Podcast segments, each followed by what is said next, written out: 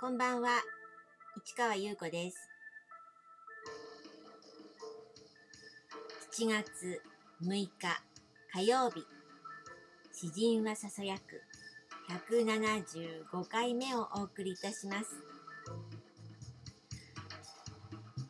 雨、雨っていう感じでパッとしない日々が続きますが、もうすぐ七夕ですよね。七夕の時って晴れた日ないよねなんてね今日もねあの職場の人と話したりしましたが。でもなんとなく七夕って考えただけでなんとなくなんかいい素敵な気分になりますよね、うん、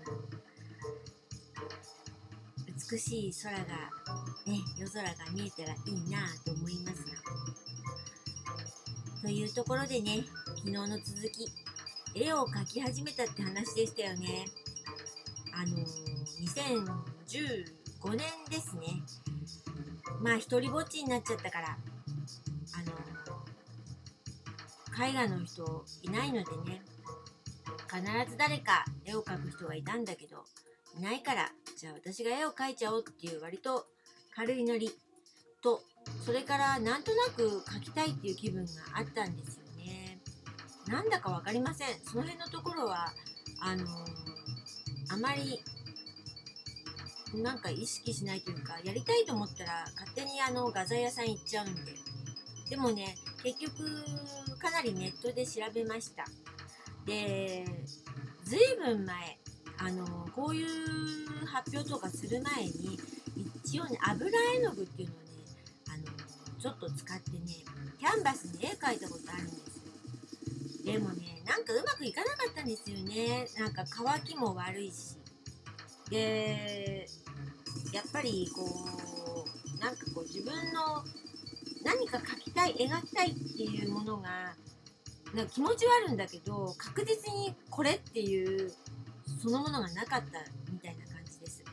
で私が童話を最初に書いた頃もそういうのに近かったかも。今はっと思ったんですけど童話を描きたいって思ってたんですけどなんかふわふわっとしたものあるけど確実にこれっていうのはなかったんです。で結局後々こうそのふわっとしたイメージのものがこれっていう感じでなんかもうなんか見える感じで書けるようになってきて、えー、童話を書いたり戯曲書いたり小説書いたり最終的に詩を書いたりっていうことがやれることになったんですけど絵画もその油絵の具を全部揃えたんですよその時もね。あの高いものを全部買って。でもねやったらね何枚か描いたんですけどキャンバスでね。そうそう。まあまあの大きさのキャンバスでした。でもダメでしばらく置いといたんですけど全部捨てました。違うかなとそれから随分時が経ってあの詩の展示をやるようになってこの2015年絵を描けるというか絵を描こうというか絵を描くっていうのが普通な感じがしてきたんです。要するに歩いてるのと一緒ね。だから詩を書くのも小説書くのもスーッとできるように生活の延長上にできるように絵も描けるんじゃないかって思った。で結局ネットであの乾きやすいね。油絵の具はちょっと乾きにくいからダメって。ことでアクリル絵の具。それからキャンバスではなくて板にしました。